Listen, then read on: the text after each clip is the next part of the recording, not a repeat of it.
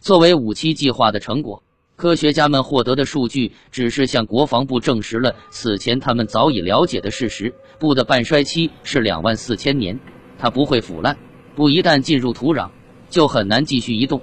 没有事例可以证明，随着时间的推移，布会逐渐减少，或者改变其在土壤中的位置与深度。假如一个人没有吸入钚元素的颗粒，而且这些颗粒也没有通过其他渠道进入他的血液或者骨骼，那么即使这个人生活在充满不元素的环境中，他仍然可以安度余生。对于这一观点，理查德·明格斯就是最好的例证。在这枚脏弹爆炸后的一年内，科学家们对他们获得的初步数据表示满意，而五七计划仍在继续艰难推行。工作人员用普通的带刺铁丝网把十三区一带围了起来。原子能委员会所有车辆的保险杠和车棚上都贴上了污染物的标签，然后深埋于地下。此外，他们还将所有被能够释放 alpha 粒子的物质污染过的衣物装进塑料袋后，埋进这块由于遭受污染而废弃的土地中。但是，一九五八年夏，五七计划的负责人詹姆斯·小施里夫博士却撰写了一份令人不安的报告。指出，测量研究小组观察到了一个极有可能导致严重危害的事实。这份报告随即被列为秘密受限数据。扎尔斯·达尔文在对果园进行研究时发现，每英亩的土壤中约有五万三千条蚯蚓，而这些蚯蚓每年会挪动十八吨泥土。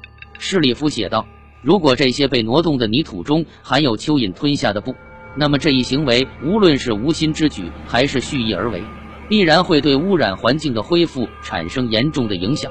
换句话说，这些携带着不元素的蚯蚓有可能离开十三区，并且在经过一段时间后来到另一个地方的果园里，或者有小鸟吞食了这些蚯蚓，然后飞到了其他地方的树上。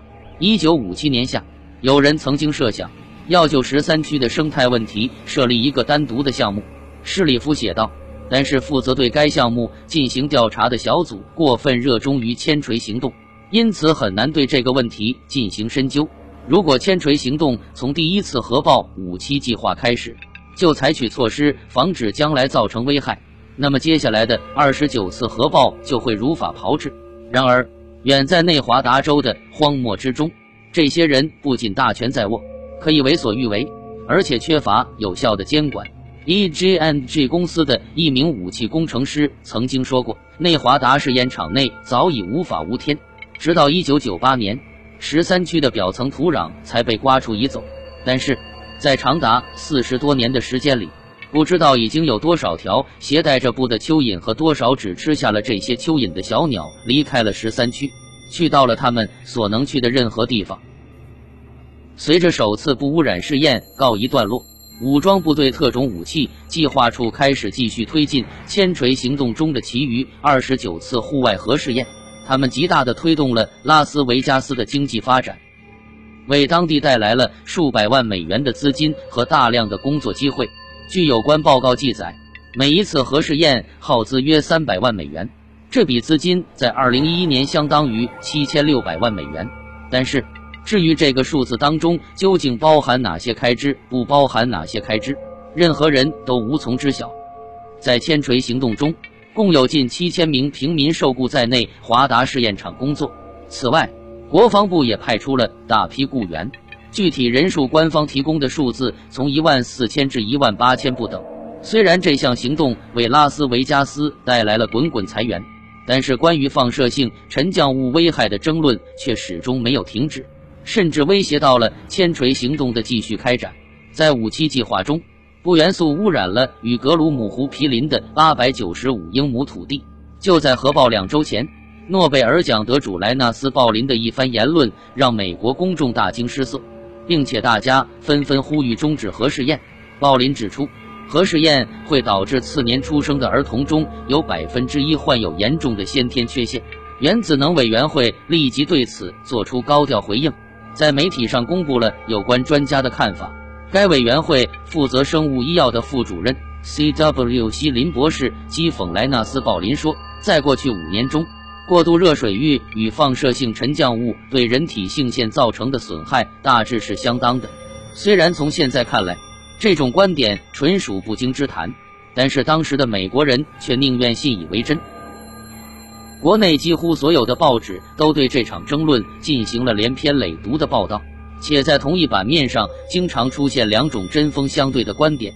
在那些散落有和沉降物的岛上，儿童的体型相对矮小。圣菲辛墨西哥报写道，而另一篇报道却题为“研究显示，在马绍尔群岛出生的儿童完全正常”。洛杉矶镜报宣布，两千名科学家联名请求总统禁止核试验。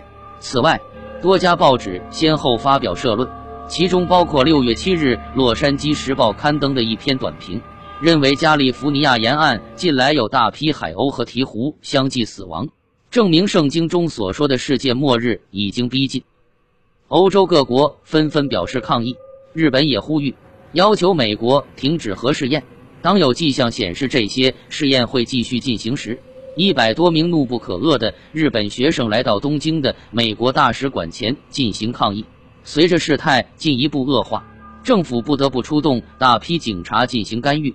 印度总理贾瓦哈拉尔·尼赫鲁将这些试验称为重大威胁，并郑重呼吁艾森豪威尔总统必须全面禁止核试验，否则整个地球都将会被拖入灾难的深渊。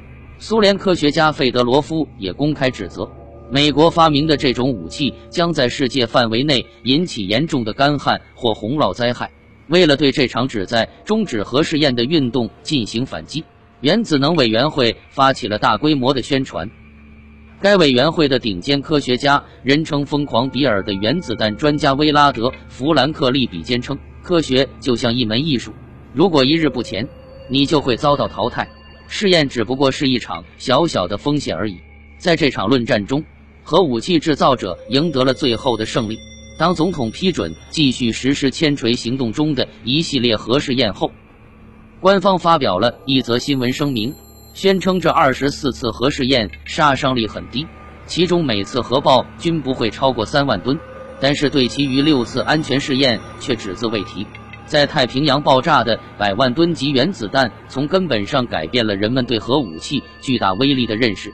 美国在广岛投下的原子弹导致七万人当场丧命，在接下来的数天内，还有三万至五万人由于遭受辐射而相继死亡。然而，与美国政府现在所谓杀伤力很低的核弹比起来，这颗原子弹无异于小巫见大巫，其威力尚不及前者的一半。总统向民众承诺，这些试验至关重要，美国政府必须掌握有关核武器的全面信息，军方需要对核战进行演练，以观察士兵在核战中的实际表现。政府需要了解。一辆军用吉普车能够在核冲击波中行驶出多远的距离？冲击波对山区和谷地造成的影响有什么不同？当直升机、小型飞船和飞机接近蘑菇云时，核武器会对它们产生怎样的影响？五角大楼对这些问题感到十分疑惑，表示一定要弄个一清二楚。正因为如此，在内华达州南部人烟稀少的沙漠地区。千锤行动的核武器试验最终得以如期进行。一九五七年五月二十八日，千锤行动中继五期计划后的第一次核爆博尔兹曼形成了巨大的蘑菇云。由于这枚核弹的爆炸力为一点二万吨，在广岛爆炸的原子弹大致相当，所以距离试爆地点十一英里的五十一区全体人员都被暂时疏散到基地以外。在官方发表的新闻声明中。这枚核弹被轻描淡写的称作洛斯阿拉莫斯科学实验室里的一个装置。一九五七年六月九日，《纽约时报》刊登了原子能委员会千锤行动核试验的部分计划表，以便那些想要观赏蘑菇云的夏季游客据此做出安排。现在正是进行原子弹观赏这一现代而又不失高尚的消遣活动的最佳时机，《纽约时报》写道。然而。根据理查德·明格斯的回忆，五十一区中情局高级官员的表现似乎与这位灰女士的描述大相径庭。有一次，核爆让这里地动山摇，中情局的一群官员立即跳上一架私人飞机，一溜烟儿就不见了。一九九三年解密的一份报告中记录了这次核爆造成的损失：飞机库的大门被炸得变了形，餐厅的窗户全都碎裂成片。集体宿舍的通风板也被炸坏了，五十一区的工作人员再次被全体疏散。无论是理查德·比斯尔还是他手下的任何一名成员都没有料到会产生如此剧烈的反应，因此事先毫无防范。对于这次事件，中情局是表示抗议还是忍气吞声？有关文件仍在解密。但是，U- 二侦察机却被迅速转移到了加利福尼亚州爱德华兹空军基地，藏进了北方遥远偏僻的飞机库里。任何人都无法阻止原子能委员会继续进行核试验。千锤行动已经渐入高潮，接下来的一枚核弹代号为“胡德”。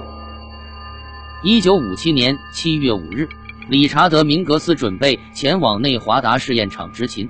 美国的独立纪念日刚刚过去，而格洛利亚也再次身怀六甲。明格斯已经做好了心理准备，因为这一天一定十分漫长。由于这次试爆规模巨大。原子能委员会已经提前疏散了五十一区内除了保安以外的所有人员。明格斯吻别妻子，登上了自己崭新的迪索托一千九百五十七。明格斯非常钟爱这辆有着奇长尾翼的四门汽车，这可是他在内华达试验场加班加点才能够买得起的奢侈品。试爆当天凌晨，明格斯进入九十五号公路。来到距离住所六十五英里以外试验场最南端莫丘里军营的大门口，时间大约是凌晨一点半。按照计划，胡德将于当天清晨在第九区内引爆。明格斯的副驾驶座上放着一个小木盒，那是格洛利亚亲手为他准备的午餐，其中包括一个三明治、一个开罐器，还有明格斯最喜欢的丁特摩尔牌炖汤罐头。进入试验场大门后，明格斯停下了迪索托。将自己的所有物品放入原子能委员会的一辆卡车内，接着他像平时一样从莫丘里军营驶向自己的执勤地点。出发前，明格斯来到这里的冰室，先往一个五加仑的罐子里装满水，然后又放进了一个很大的冰块。虽然核弹胡德的大小属于机密，但是这里的每一个人都知道它是一个庞然大物。明格斯说道。接着向北行驶了三英里后。明格斯来到了第九区，在这次核爆期间以及结束后，军方将在这里进行成百上千次试验。在爆心投影点附近，七十头穿着军服的切斯特白猪被关进笼里，等待核爆的发生。所有白猪都实施了麻醉手术，以消除贝塔辐射严重烧伤带来的疼痛感。军方希望通过这些猪来确定哪种动物在核爆当中耐受力最强。在较远处的战壕里，还有一百名士兵在待命，他们将要参加接下来的二十四次科学实验。在笔者得到的秘密文件中，科学家们把这次行动称作“教导计划”。人力资源委员会即将在这些士兵的身上进行秘密试验，以了解核弹爆炸时他们的心理反应。人力资源委员会旨在研究他们的恐慌心理，从而为将来战争中的士兵们建立起情感工程项目。在距离此地更远的第四区和第七区的一处战壕里，驻扎着由两千一百名士兵组成的另一个营。他们的任务是在侵略者连续四天对拉斯维加斯发动袭击的情况下进行演习。三、继续向南一英里，两千五百名海军陆战队士兵将在胡德爆炸期间使用 LVTP 五展开空地联合行动。履带式两栖装甲战车 LVTP 五曾经在第二次世界大战期间出现在太平洋战场上，就像一头能够让海军士兵滴水不沾来到陆地上的装甲怪兽。此外，还有数十架直升机也参加了这次演习。部署在现场的医疗队得到命令，通过对爆炸生态进行研究，以确定被炸飞砖木和玻璃的初始效应及次生效应。军方还在这里建立了不同类型的房屋。从而了解核爆发生时，在木质或人造板、砖石或合金、石棉瓦或沥青中，哪种结构最不容易遭到破坏。联邦民防署负责就不同避难设施和地下工程进行试验。其中一处设施建在一条单轨铁道上，大门经过加工，约九十英尺见方，重达一百吨。莫斯勒保险箱公司还为这次行动赞助了一个价值五十万美元的钢制防核保险库。这对那些想要在核战中尽量减少损失的保险公司和银行来说，再合适不过了。当七点四万吨的胡德爆炸时，明格斯正在自己的岗位上执勤。核弹刚刚引爆后，明格斯的上级，一个叫梅的中士突然打来电话，有人告诉梅，这次试爆出现了严重的安全问题，原子能委员会忽略了五十一区的安全工作。梅决定派遣明格斯立即返回已经疏散一空的中情局秘密基地。当梅挂断电话后，他马上转过脸来对我说道：“去保险箱里拿一个盖格计数器，火速赶往二十三号楼。”明格斯按照梅的命令，立刻跳上原子能委员会的一辆卡车，风驰电掣般的朝着二十三号楼奔去。胡德的威力究竟有多大，至今仍然不得而知。尽管此前原子能委员会曾经保证他们不会进行热核炸弹试验，但胡德无疑是一枚热核炸弹。胡德的爆炸力为七点四万吨，不仅是美国在广岛投下的原子弹杀伤力的七倍，而且也是迄今为止在美国本土引爆的威力最大的一枚核弹。从加拿大到墨西哥，以及远在八百英里开外的海上，都可以看见胡德爆炸发出的强光。这次核爆惊天动地，美国西岸大多数地区都能够感受得到。当它在一瞬间擦亮了黎明前的夜空时，人们可以看得清清楚楚。美国合众国际新闻社报道，二十五分钟后，核冲击波来到了拉斯维加斯以西三百五十英里的洛杉矶。洛杉矶醒了，闪光划过，大地颤抖，电话不断涌入警察局，造成线路拥堵。《洛杉矶时报》在头版头条对此事进行了报道。就在冲击波到达洛杉矶时，明格斯也刚刚来到二十三号楼。这是一座坚固的混凝土掩体。在核爆期间，负责辐射安全工作的官员就待在这里。明格斯看到不远处的大片沙漠已经陷入了火海。你知道德尔塔吗？二十三号楼里的安全官员问明格斯。我在那里工作过不少次。明格斯回答：“再叫上一个人，马上离开这里。”这名官员说：“找一处辐射最弱的地方，并在那儿设置一处路障，以隔开试验场和德尔塔。在核爆进行前，原子能委员会从试验场疏散了五十一区的所有工作人员，但是德尔塔的大楼里仍然存放着不计其数的机密信息。显然，由于一时疏忽，这处设施竟然没有一名保安人员进行看守。”现在，理查德·明格斯接到的命令就是堵住这个安全漏洞。明格斯迅速驾车穿过试验场，朝着北方的五十一区飞奔而去。整个班迪特山都火光冲天。明格斯说：“班迪特山海拔较低，位于帕普斯湖和亚卡平原之间。我甚至可以看清一棵棵正在燃烧的约书亚树。”明格斯丝毫不敢懈怠，在不出意外的情况下，尽可能的加速前进。但是。要想到达德尔塔地区，他必须穿过爆心投影点，大块岩石和卵石被爆炸崩到了路上。明格斯解释道：“我关紧车窗，不顾一切地向前冲去，只听到盖格计数器发出刺耳的尖叫。我担心，如果自己开得太快，碰到了什么东西，那就会大事不妙。”来到三百八十五哨卡时，我的盖格计数器简直像疯了一样。时至今日，我仍然清清楚楚地记得。上面的数字已经指到了八点五二意味着极不安全。因为这次核爆，我们已经放弃了原来的哨卡，而且那里的温度很高，根本待不下去。所以我只好从山上继续开往五十一区。当明格斯来到格鲁姆湖时，他的盖格计数器终于安静了下来。现在距离核爆约有五十分钟，蘑菇云已经上升到了四点八万英尺的高度。很可能早已飘过十三区和五十一区的上空，来到了犹他州的某个地方。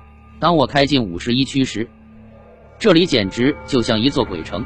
明格斯回忆道：“我搭建起一个西向的哨卡，从这里可以看出去很远。”没过多久，另一名保安也赶了过来，他负责控制塔的岗哨。我把卡车停在通向西边的路上，然后一直待在那里。明格斯距离爆心投影点不到十英里。而一个小时前，胡德刚刚在那里引爆，强烈的冲击波撼动了五十一区，包括飞机维修库和给养仓库在内，所有潮汐的金属门都已经严重变形。天空中漂浮着大量辐射尘埃，虽然和沉降物必然会引起连续降雨，但是安全工作仍然很重要。明格斯从自己随身携带的五加仑水罐中喝了一口水，然后继续在那里等待核爆形成的浓烟散开。他一边吃着格洛利亚为自己准备的三明治，一边望着远处烈焰奔腾的群山。几个小时后，明格斯从午餐盒里取出那罐丁特摩尔炖汤，然后用开罐器打开。每次为丈夫准备午餐时，格洛利亚总会记得带上它。明格斯走出原子能委员会的卡车，揭开罐头的盖子，然后把它放在汽车的控制板上，用勺子搅了搅，汤很快就变热了。明格斯回到卡车里，想要检查一下自己的无线电是否仍然畅通。德尔塔安全了。说完，明格斯开始享用自己的炖汤。